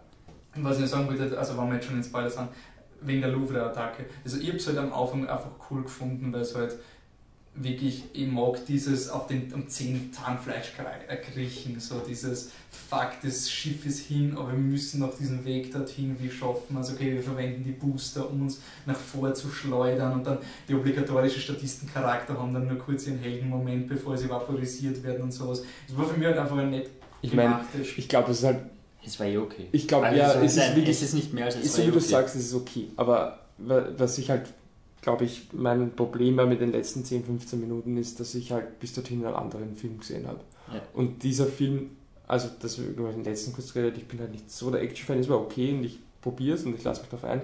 Aber wenn ich jetzt einen, einen Film sehe, der einfach die ganze Zeit lustig ist und dann kommt, was mir taugt, und dann kommt etwas, was mir nicht so arg taugt. Ich glaube, das war einfach mein Problem, dass sich der Ton so geändert hat. Weil Ja. lustig waren ja die letzten 15 Minuten nicht. Also nein, nein, nein, entschlossen, das war dann, entschieden nicht. dann todernst. wirklich. Ja, eben. Und das, glaube ich, war das, was mir Ich habe es aber ein bisschen zart gefunden, also das Ende, es war für mich so, ich bin im Kino gesessen und habe mir umgekehrt so ähm, zu einer Freundin noch gesagt, ähm, so entweder, also er, jetzt sterben sicher beide und dann gibt es ein Reset. Das war einfach klar, weil das muss sein, du Mhm. musst diesen Drama, aber ich habe mir gedacht, sie machen es wirklich ganz arg Cop-Out mit die Bluttransfusion hat nicht, also für die, die den Film nicht gesehen haben, sich spoilern lassen wollen, ohne den Film zu schauen und deswegen weiterhören. Man kann sagen, wenn das Blut sozusagen den Körper verlässt, dann ist man sozusagen nicht mehr in diesem Time Travel Zeitreismodus und er kriegt dann eine Bluttransfusion und deswegen sagt, sagt er, er kann jetzt nicht mehr durch die Zeit reisen. Und ich habe mir wirklich gedacht, zum Schluss ist wirklich so ein ganz, ganz schlimmer Cop-Out. So, er stirbt, schafft es noch und dann so, ah, er hat noch genug Blut in sich drin gehabt, deswegen gibt es Ja. einen Reset und Aber er kann jetzt warum ist resettet worden? Das ist sowieso so ein. Das ein- ist, das ist und dann, damit dass sie am- damit beide leben. Das, das war Ne, der was ich mir eh eigentlich dachte, aber es ist dann ein bisschen es ist dann negiert, man ihr hat eigentlich gehofft, dass die Erklärung so, also das, der ganze Zeitreisemechanismus basiert ja auf diesen Aliens, dass sie Ja. sozusagen, sie haben diese Alpha-Viecher, wenn sie getötet werden, dann sendet das Alpha-Viech ein Signal an das, ähm, an das Muttermonster und deswegen wird der Tag resettet, Mhm. aber das Alpha-Viech auf dem Schlachtfeld, was sozusagen getötet wurde, weiß jetzt, dass es getötet wurde und kann sich sozusagen anpassen. Und diese Fähigkeit, weil der Tom Cruise ein Alpha-Viech tötet, kriegt der Tom Cruise, weil er sein Blut schleimt. Ja, weil, weil, weil das Blut auf ihm. sowas. Auf jeden Fall hat jemand auch zum Schluss, dass es irgendwie so sein wird, dass sich, wenn der Gegner so stark ist, dass er selbst den Zeitreisemechanismus Mhm. Ähm, dass er sich sozusagen instinktiv zurückzieht und die, die Invasion nie passiert ist. Sollen wir es doch. Zu sagen, wenn der Gegner Ja. zu stark, aber das, das stimmt nicht, weil Ja. es fallen, irgendwie, er resettet zwei Tage vorher Mhm. und dann fallen alle Drohnen um. Aber wirklich um. Also sie, sie verschwinden nicht, sondern in Ja. dem Moment klappen sie um und sind tot. Es ist auch, Vielleicht hat dieses Herz einen Reset. Ja, aber trotzdem, es ist auch dieses- wenn es einfach resetten wird, dann müsste es irgendwie auch an den Tag, wo er munter wird, zurückhupfen. Aber dann hätte er als Naja, aber Charakter es ist ja Probleme. nicht sein Time Reset, es ist der Time Reset von dem großen Viech. Vielleicht Ah. ist es ein anderer. Ja, aber es ist einfach. Es, Es, wird nicht etabliert, das ist schon. es ist einfach, also, es ist, einfach, das es ist ja wirklich nur ein Reset, damit die Aliens, äh, damit die Tom Cruise und Emily Blunt sich Mhm. treffen. Das ist halt irgendwie ein. Ja. Aber Wobei, ich glaube, es ist sogar möglich, dass man einfach, wenn man den Tom Cruise nicht zeigt zum Schluss, wo diese Durchsage kommt, Ja. dann ist es, macht der Film, glaube ich, voll Sinn. Du schneidest den Tom Cruise raus, der aufwacht und hörst den Militärgeneral so, alle Drohnen sind sozusagen zusammengebrochen, Ende. Das, ist, Ja. das wird, glaube ich, sogar Sinn machen. Da, das wird auf jeden Fall Sinn machen. Leitner, komm her! Aber ja, und Ja, jetzt warum zu. Ähm, nur noch vorher noch ganz kurz, bevor man, ähm, das, das ist eigentlich, was ich auch dem Film groß anrechnen muss, er ist ein, ein unorigineller, origineller Blockbuster. Also er ist sozusagen, ähm, er ist nicht basierend auf einem Spielzeug oder auf einem Comicbuch. Er basiert zwar auf einem äh, Light Novel, das ist, habt das googeln müssen, weil ich es nicht kennt habt, das ist ein kurzer. Roman mit, mit Bildern, also mit Ah, okay. Illustrationen. Ähm, der heißt All You Need Is Kill von Hiroshi Sakurasaka. Ähm, der, ähm, ja, es ist sozusagen eine Adaption von dem, aber sozusagen, wann, wenn ich jetzt sagen würde, es ist eine Adaption von All You Need Is Kill, das ist nicht so, wie wenn du sagst, es ist eine Adaption von dem Stephanie Meyer Buch oder so. Also, das ist ein Film, der einfach gehofft hat, dass irgendjemand ihn schaut, auch wenn er keine Fangemeinde Ich meine, man Das muss sagen, gehofft, dass ihn irgendjemand schaut. Es ist ein 160 Millionen Film. Ja, eh, aber trotzdem. Aber trotzdem, dass es, dass es relativ originell ist im Vergleich zu der fünfte Teil von dem. Es ist wie Pacific Franchise. Rim letztes Jahr. Es Ja, ist so, aber er wirklich originell, aber zumindest, ich meine, weil selbst Godzilla, der was. Naja, der hat auch ein. Jeder kennt Godzilla. Riesen-Franchise, X-Men, Captain America, Planet der Affen jetzt auch. Also, Später dann auch noch Transformers. oh yeah, da freut sich der Leitner, weil der Ja. ist ein Dino. Und wer weiß, was dann noch kommt alles. Dinobot.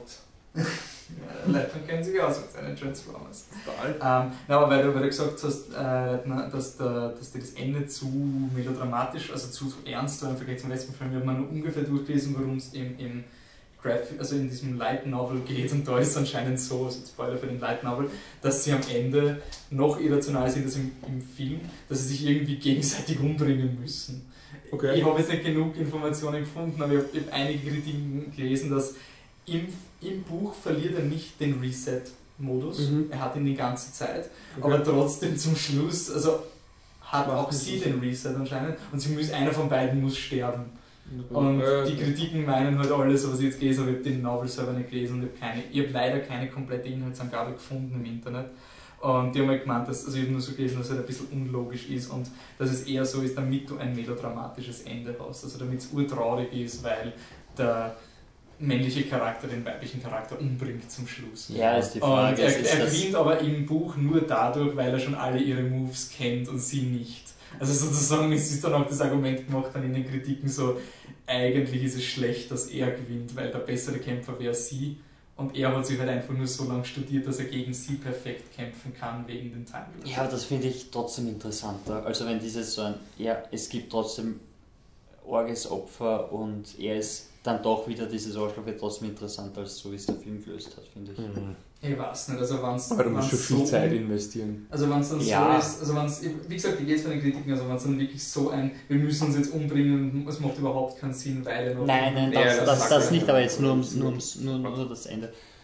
Ja. Wenn, ich, ich hätte es cool gefunden, wenn beide ste- einfach Ja. tot bleiben oder wenn. Wie gesagt, du zeigst den Tom Cruise nicht und du lässt einfach die Militärdurchsage machen, dass Ja. aus irgendeinem Grund sind die Aliens Weil es wäre gestorben. trotzdem ein Happy End gewesen, ohne diesen, ja. oh, jetzt geht er da wieder hin. Wobei ich bin jetzt voll ein Sucker für diese Meet, also Meet You in Another Life. Ich bin da, das kannst du mir romantisch ködern für solche Dinge. Diese zwei Charaktere, die sich treffen und sie wissen es zwar nicht, aber es ist irgendwie doch so, und sie haben eine History, obwohl sie keinen haben. Bin voll der Fan. Aber ja, es war ur, ur gezwungen hineingequetscht.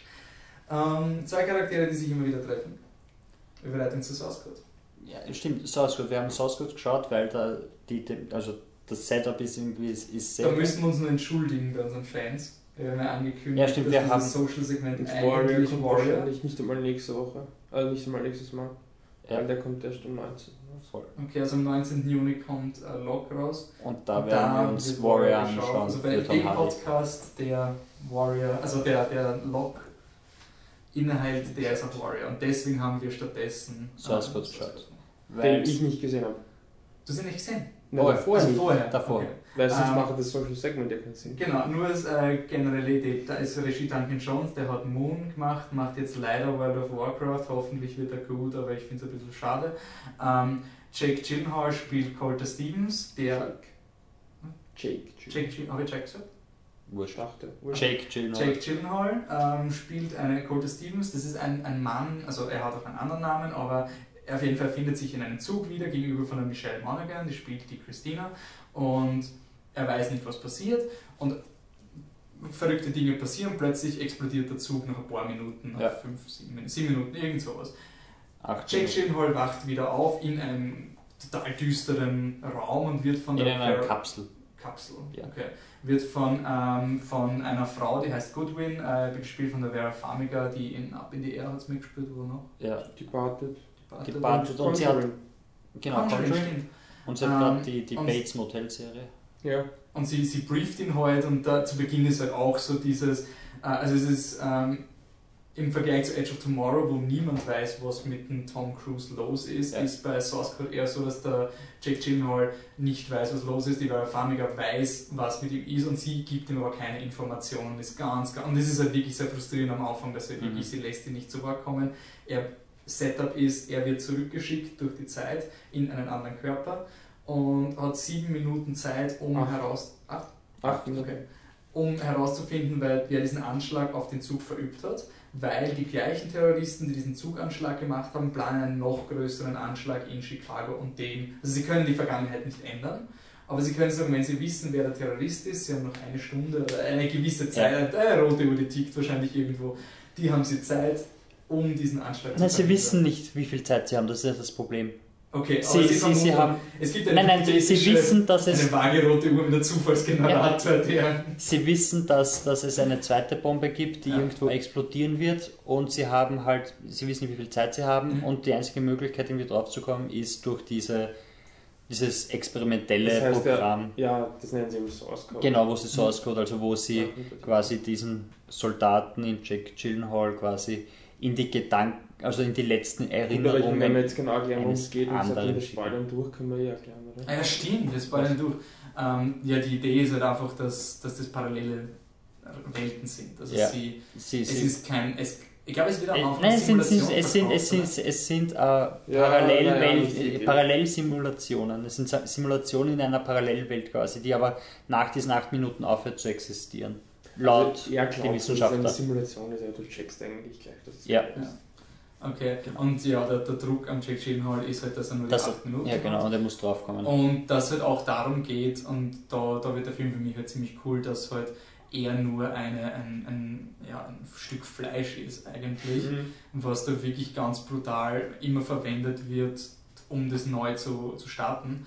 Und was für mich dann auch die Stärke ist, nachdem er sozusagen den, den Terroristen entlarvt hat, was jetzt gar nicht so ein also so emotional ist oder so ist halt einfach irgendein Typ, ähm, geht es dann eher um die Frage, so ja, okay, schalten wir den Jack Gyllenhaal einfach wieder aus, löschen seine Erinnerungen, starten neu und dann geht es halt um diese Frage, wie entkommt er aus diesem, aus diesem Zyklus. Der kann ja eigentlich nicht umkommen. Ja, also nur mit Hilfe der genau. Genau, also im Endeffekt ist, ist es so, dass er total verkrüppelt in so, einer, in so einem Brutkasten liegt, weil er eben bei ist irgendeinem in- tot, in einem Krieg, aber ja. irgendwie, er irgendwie wird er am Leben erhalten genau. und dadurch ähm, können sie das mit ihm machen. Und da hat er ein bisschen, also finde ich, ein bisschen eine cheesy Ausrede. Also, ja, mit ihm funktioniert es, wir wissen nicht, ob es mit irgendjemand anderem funktioniert, deswegen müssen wir ihn immer wieder verwenden. Ja, ist da nicht irgendein Bu- Quantum-Bullshit mit ähm, DNA-Ähnlichkeit mit Ja, dieser Person? okay, Doch, doch aber irgendwas das mit stimmt. Sein Hirnpattern korrespondiert mit dem Hirnpattern Ja, ja. von diesem Typen. Sich Ja, aber und den- deswegen Das stimmt schon, Ja, das aber stimmt den schon. Das wollen wir für, weitere Ex Ja. äh, für weitere Dinge Ja. aufheben, wo der Typ wieder nicht mehr da ist. Der Ja, ich, aber ich schätze, es war eher so ein, solange es, also er ist ja der Erste, man, wenn es mit einem anderen funktioniert, wird schon passen, aber solange es nicht mit dem anderen funktioniert, behalten sie einfach. Ja, Also- aber ja. Was soll's, es ist dann, am Schluss ist er trotzdem ein bisschen inkonsistent, weil am Schluss kommt er dann eben, also er sagt dann, die, die Vera Famiga soll ihn abschalten und er ist, während er in dieser Parallelwelt drinnen ist. Mhm. Und weil er glaubt, dass diese Parallelwelt äh, weiter existieren wird, obwohl alle anderen sagen, das ist nicht so. Und so existiert weiter. Und es existiert wirklich weiter und er kann dann quasi sein Leben im Körper des anderen mit dem Mädel, das er sich aufgerissen hat, als ein anderer, Gut, das, oh, Entschuldigung, ich meine, es, es, es mögt den Film, aber das ist schon furchtbar. Oder? dass er Schon, finde das ich auch. Ja. ist Das ist Ja. Ja, okay. Ja. Wobei das war auch Ich mag das, den Film ja auch, aber Ja. Nein, das ich war ich verstehe auch diese, also immer wenn er, wenn er hingeschossen wird dort rein, hat er irgendwelche Träume von, Das ist von das dem Ende. Also er ja. sieht etwas, was er erst am Ende des Filmes sehen Versteht, kann. ja. Ja, was, was also das, ist das, soll, dieses habe ich überhaupt nicht verstanden. Überding. Und was ich auch nicht verstanden habe, ist in einer dieser Iterationen drinnen ist er länger als acht Minuten.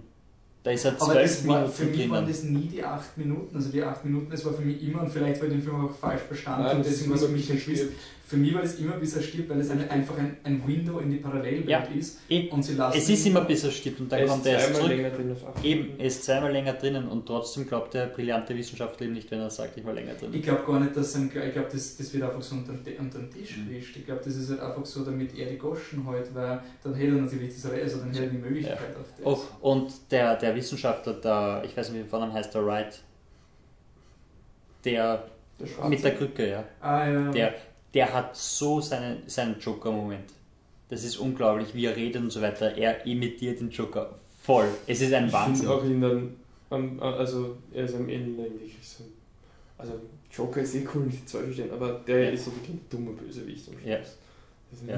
Und was auch am, am Schluss ist, wie sie dann in dieser Parallelwelt diese, diese E-Mail kriegt. Nein, dass sie die E-Mail kriegt, urgeil. leibend, aber Ja. wenn ich die E-Mail kriege, gehe ich sofort zum Vorgesetzten, der das alles in sich aussagt und so, es hat funktioniert und nicht so ein, Ja, ich glaube, es ja, ich sag's dir nicht, weil es Aber ist das- ein Payoff für die Story. In der, Das mag mir halt taugt, weil halt das, das mag ich total an Duncan Jones, er hat ja auch Moon gemacht und was, er, er konstruiert ja immer diese, diese Schleifen, also Ja. jetzt, äh, immer in seinen zwei Filmen.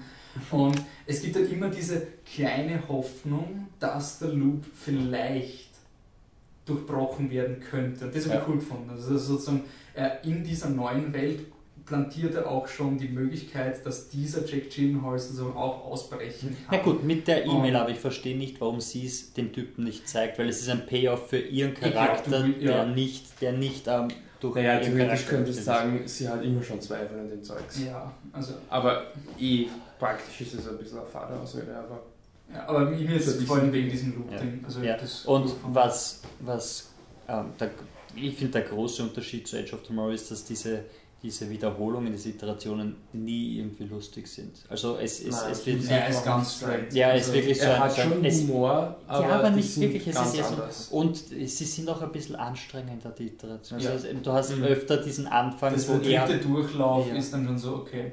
Ja, jetzt, jetzt wissen wir schon, jetzt. Vielleicht Vor allem, du hast im Vergleich zu Edge of Tomorrow nicht so viele Möglichkeiten. Bei Edge of Tomorrow ist er wirklich so, er wacht auf und Kann in seiner er- ersten Reaktion Ja. ändert sich der komplette Tag. Also Mhm. ob jetzt ein Arschloch zu dem Typen ist oder ob er einfach mitgeht, das bestimmt alles. Ja. Deswegen kannst du ja auch dann wirklich den ganzen Tag davor, der bei der ersten Iteration nicht gezeigt wird, anders machen. Bei Source Code ist es halt eher so, dass er, ähm, ja, er hat, er hat Heiß auf diesem scheiß Zug.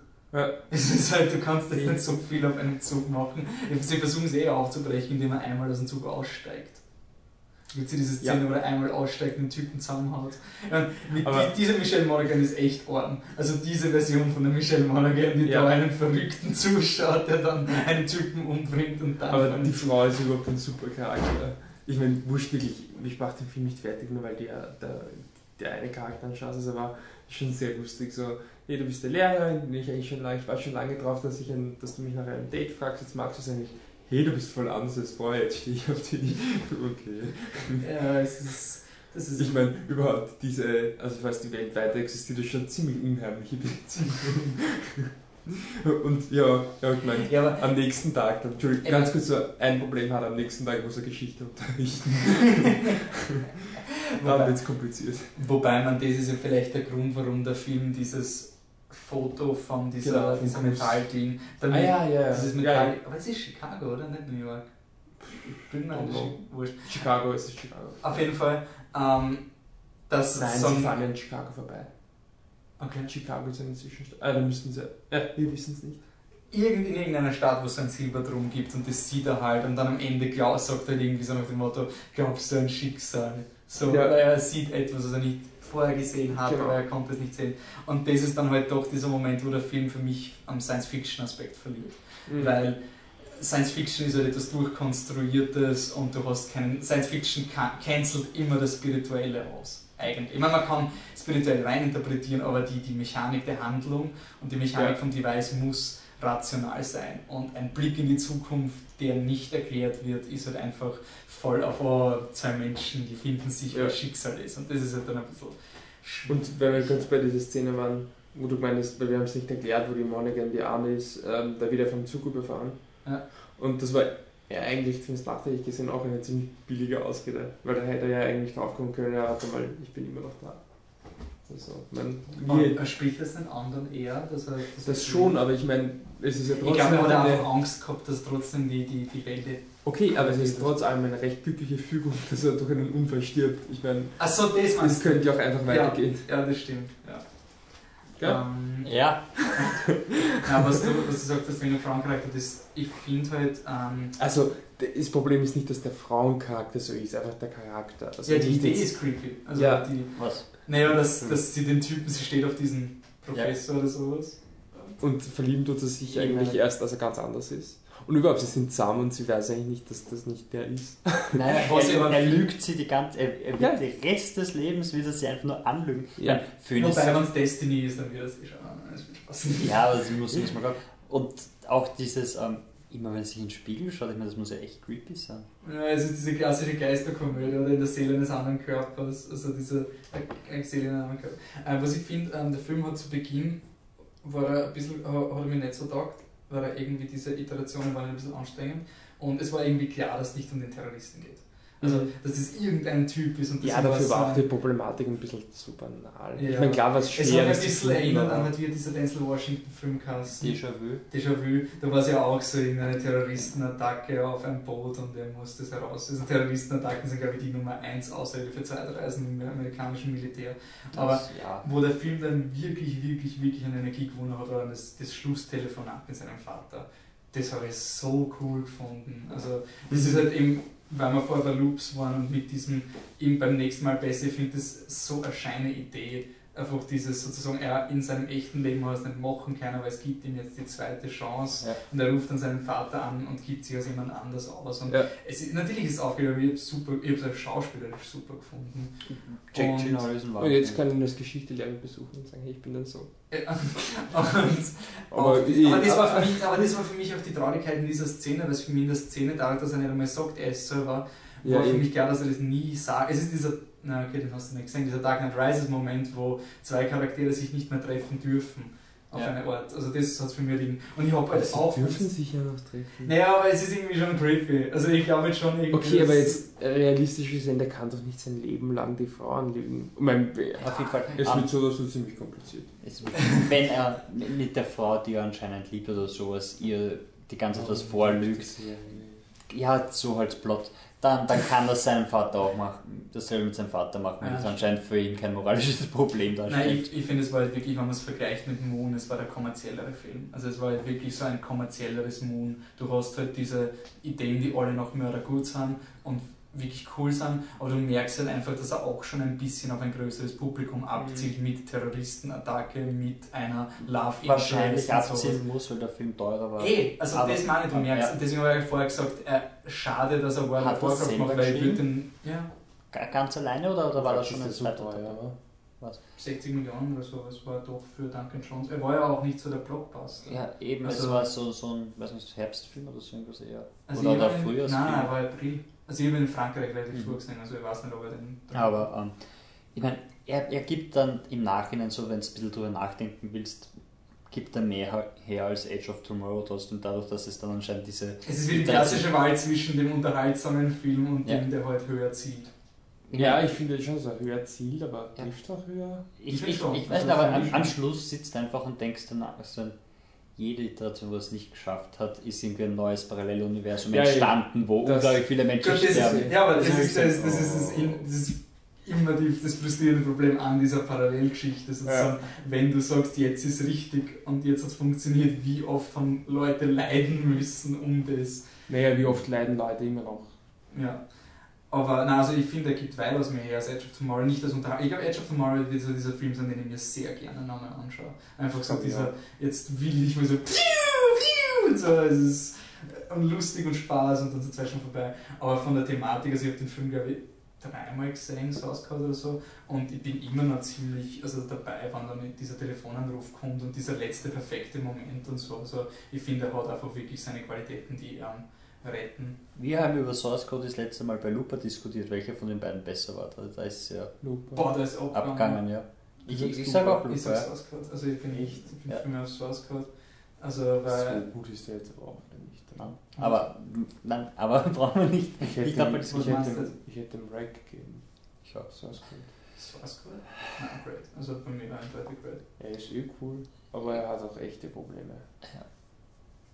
Gut, aber ohne jetzt eine, also eine Kanne Würmer aufzumachen, aber was ist bei Looper anders? Genauso die Probleme. Also es sind beides Filme, die halt jetzt. Looper hat auch die zweite Hälfte mit dem telekinetischen Kind, wo du sagst, okay, damit muss ich mich abfinden. Ja, also aber es ich es trotzdem cooler gefunden. Sicher, aber ich finde edgy. Ja, aber jetzt. nein, also mir taugt der Fall, also ich finde Source Code super. Ich finde ihn nicht so gut wie Moon. Moon ist weitaus besser. Jetzt. Achso, Entschuldige. Aber deswegen, deswegen meine ich, Das ist es, deswegen meine ich, ist, ist frustrierend, dass, dass der Duncan Jones jetzt ähm, World of Warcraft macht, weil Was Also- macht man da überhaupt? Ja, du hast einfach diese Welt, glaube ich, und da jetzt ist eine Geschichte. Ja, aber es ist ja nicht mal World of Warcraft, es ist eine Vorgeschichte von dieser Warcraft. Also es gibt sozusagen Warcraft, dann gibt es World of Warcraft, das hat später gespielt, und in Warcraft hat es aber noch Vorgeschichten gegeben von irgendwelchen Ork-Schamanen, die untot worden sind. Der Vorteil von Warcraft-Filmen ist, es gibt anscheinend nur zwei Rassen und nicht die eine Milliarde Panda-Rassen, die es Okay. mittlerweile gibt. Ich meine, warten wir mal ab, weil Warten wir ab, was, er, was er zusammenbringt. Natürlich wäre es cooler, wenn er was, wenn er so Ryan Johnson-mäßig immer nur Sachen macht, die er, also nichts adaptiert, sondern selber. Aber ich finde es halt schon, wenn, wenn wir sagen, bei, dass bei, dass bei ähm, äh, Source Code das Problem ist, dass du halt den Einfluss vom Kommerziellen merkst und das ist auf einer kleinen Skala, weil ihr werdet einfach legitim Angst nach Source Code, Sprung von Source Code auf Moon. Es ist nicht so wie Gareth Edwards, wo Aber ich hätte das selber bei Gareth, bei Gareth Edwards dasselbe gesagt. Ich hätte auch gesagt, so nein, bitte mach deine kleinen Filme und geh nicht in dieses große Blockbuster-Ding, wo dir alles Gareth Edwards diktiert hat wird. sich bei, bei. Godzilla dann brilliert. Ja, aber das hast du im Vorhinein nicht wissen können. Im Vorhinein hätte es genauso gut einfach diese Studiofilm sein stimmt, ich glaube, der können. Unterschied ist halt, dass Godzilla immer noch weitaus hoffnungsvoller klingt als bei der Warcraft. Ja, aber wer weiß, Und wer vor weiß, allem, was so man dann angeht. bei, bei Gareth Edwards kommt dazu, macht das einen neuen Star Wars Film. Also, Ja gut, das ist den jetzt, jetzt, Star jetzt Wars kommen, das, das war ja auch nicht wie es, wie es Das ist, Also. da habe ich mir gedacht, wow, shit. Also der Typ ist, keine Ahnung, was er dann nach Star Wars macht. Godzilla 2? Ja, Godzilla 2, aber dann wieder noch, bei dem sein Glück hat er dann keine Ahnung, was er macht. Also er Ist will den ultimativen Film machen. Ist wahrscheinlich, ich, ich meine, ist ja auch erarbeitet. Ne? Godzilla war jetzt ein finanzieller Erfolg und das, was er gemacht hat, war, war super. Also kriegt er Ich finde es auch wirklich cool von, von Legendary Pictures, dass sie sagen, wir nein, warten. soll zuerst Star Wars machen, wir warten auf Godzilla. Gut, wahrscheinlich haben sie einfach gesagt, keine Ahnung, was wir machen, leisten wir uns Zeit.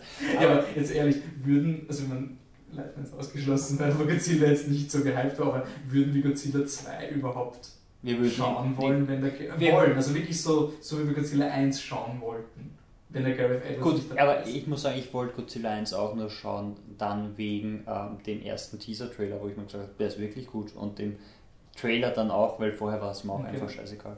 Ich meine, ich habe mir gedacht, so, der Typ von Monsters, ich hoffe, dass er es zusammenbringt, weil Monsters so geil ist, aber im Endeffekt war mir Godzilla wurscht, bis ich die ersten Bilder gesehen habe.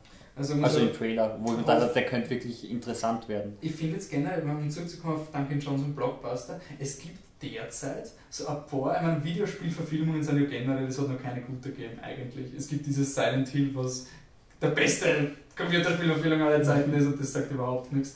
Und jetzt gibt es gerade so Projekte, ich habe Video, also wo einfach so viele gute Leute dabei sind, wo du einfach denkst, so, hauen die jetzt gerade ihre Zeit raus. Also eben, wird weil zum Beispiel jetzt der Edge of Tomorrow Regisseur macht mit dem Tom Hardy Splinter Cell. Und das ist jetzt so ein, oh shit, dann, dann muss ich Splinter Cell eine Chance geben. So, es ist nicht so leicht, dass ich einfach sage, alle Computerspielfilme sind scheiße. So, danke Johnson of Warcraft. Und der Michael Fassbender macht äh, diesen Assassin's Creed Film. Ja. Und Aber ich mein, so, aber also so richtig high profile.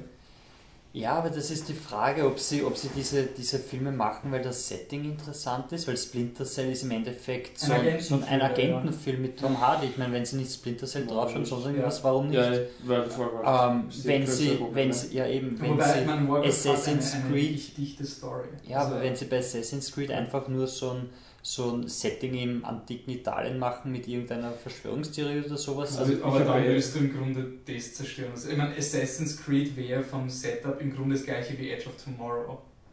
Also, nicht. ja, aber ich, Also, ich meine, ich mein, nur weil es ein nur, nur Computerspiel ist, heißt es nicht Nein, aber. Assassin's Creed ist deswegen so irgendwie, ich meine, natürlich, es geht um diesen Assassinen, der irgendwo herumrennt. Ja, es, Aber es es gibt einen Zukunftsaspekt, der, also Ja, in der also Zukunft es, wird es, irgendjemand das. Spiel ist so cool, es ist, es ist wirklich cool gemacht, also dass du die, das gesamte Spiel auch wirklich verwendest und die Stärken. Also du hast einen Typen, der rennt herum als Assassiner und dann siehst du immer so Pixel und denkst dir, hä? Das ist irgendwie so ein Matrix-Moment. Dann fliegst du um, bist tot, alles wird weiß und dann kommst du drauf, du bist in der Zukunft, irgend sowas. Und du hast irgendwie Quantum Shit, bla, ähm, weil du ein Nachfahre von einem dieser Assassinen ist, in der DNA gibt sozusagen gespeicherte Memories. Und der hat damals irgendwas gemacht, was diese Firma heute will. Und sie schicken ihn deswegen seine Erinnerungen zurück, um Mhm. das zu rekonstruieren. Und wenn die Erinnerungen divergieren, also wenn er stirbt, Ja. dann bricht die Welt zusammen und sie schicken ihn zu dem letzten Punkt zurück, wo es stabil war. Ah, okay. Also es ist, ich finde es eine echt coole Idee. Also wenn wir Assassin's Creed nur als herumrennen als Assassine, dann würdest du Ja. sozusagen Aber, alles an Originalität von dem Spiel entfernen. ja, aber es ist die Frage, ob, ob, die Originalität ähm, eher für Computerspiele arbeitet, weil du, du, du verwendest Ja, diese... gut, wenn sie in Edge of Tomorrow funktioniert. Ja, aber, aber du, du verwendest ja in erster Linie, hast, hast, war das im Spiel so eine Erklärung darum, dafür, warum du das Level nochmal spielen kannst. Und das unglaublich kreativ Ja, aber das gelöst. ist eine Erklärung, die kein anderes Computerspiel das gemacht hat. Wenn Ja, du das das stimmt, Spiel aber was er meint, es- Was er meint, dass es funktioniert, also für Computerspiel ist es originell, aber beim Film ist es einfach ja. bla. ja, jetzt hast du Wo wieder Age of Tomorrow, weil Ja, aber ohne Scheiß, was wäre einzuwenden gegen Edge of Tomorrow im Vatikan? Ja, eh nix. Das wäre jetzt, also ich wäre jetzt nicht so, also ich hätte lieber einen Film, der versucht, Edge of Tomorrow mit einem ganz überhaupt nicht futuristischen, eben so Vatikan-Ding, statt dass ich jetzt, ich mache einen Verschwörungsding mit Michael Fass, Michael Fassbender als beides Assassine, der herumgeht. Also Ja, nur aber vom, vom Kreativen her. wäre wär eh auch interessant, vielleicht, vielleicht ist es auch so, aber im Endeffekt ist es dann eher wurscht. Ne? Ja. Ähm, jetzt machen wir noch ganz kurz äh, ein Recap. Nachher, nächster Podcast wird wahrscheinlich ähm, in der Mitte, da sind wir sein. Ich glaube, es ist unser Hauptfilm. Ebenso. Wir haben ein Interview und alles. Na, vielleicht schaffen wir noch auch. Also, wenn das sozusagen ein bisschen vor Log online geht, ist ja nicht so schlimm. Ähm, gut. Würden wir dann Warrior schauen. Warrior würden wir dann schauen im Social-Segment mit Tom Hardy. Okay, so, dann, äh, wir sind weiterhin auf flittertruck.com erreichbar. Wir haben jetzt auch eine Facebook-Seite, facebook.com slash flittertruck. Und wenn ihr bei unserem DVD-Gewinnspiel mitmachen wollt, das Codewort diese Woche ist Sakura Saka. Oder Variationen dieses Variationen Namens. von Sakurasaka. Ihr könnt uns anschreiben an contact.flittertruck.com und wenn wir euch nicht, also alle können uns anschreiben, aber wenn wir euch nicht kennen, dann kriegt ihr eine von unseren original verpackten DVDs, die wir uns immer zu Weihnachten und zum Geburtstag schenken und nie schauen, geschenkt, gratis, weil wir so nett sind. Äh, wir sind auf Wir Twitter. verraten nicht welche. oder? Wir verraten nicht, Wir welche DVD. welches diesmal ist. Oder? Na, derzeit nicht. wir Aber für letztes Mal gibt es noch eine. Also da war das Codewort, da müsst ihr in einem anderen Podcast hören. Das ist ein anderes Codewort. So, wir sind auf Twitter, nämlich Kramer. Ich bin auf Existent Coffee. In einem du. Das macht sicher aber ich muss. Ich entschuldige mich. Michi, wo finden wir dich auf Twitter? Ed Existent Dino. Okay, passt. Und Wolfi, wo finden wir dich? Und der Flip the Truck mit Unterstrichen dazwischen zwischen den Wörtern, weil irgendein Typ, der schon seit zwei Jahren nicht mehr aktiv ist, Flip the Truck in einem durch schon für sich beansprucht hat. Okay. Was das vielleicht du und du hast Nein, vergessen. das war nicht ich. Das war so ein, äh, überzeug mir die Mythbusters, dass den Truckflip nachstellen. So, meinst du den Truckflip, den sie eh schon in echt gemacht haben? So, oh, ich wundere mich, ob das in der Realität funktionieren wird. Okay, passt. Dann war das dafür, dass wir gesagt haben, ein sehr, sehr kurzer Podcast. Ist es doch länger geworden. Dank dem Michi. Ich habe so Angst vom Schneiden. Also man sieht sich dann. Wenn wir mal wirklich Fans haben, ich werde deshalb im Musical auflegen, oder? Ja. Nein, ich glaube, du wirst, also für die Review von Maleficent werden alle auftreten. Ah, okay. Du wirst unser, unser VIP werden. Ja, passt. Na gut, dann macht es gut. Bis nächstes Mal. Ciao.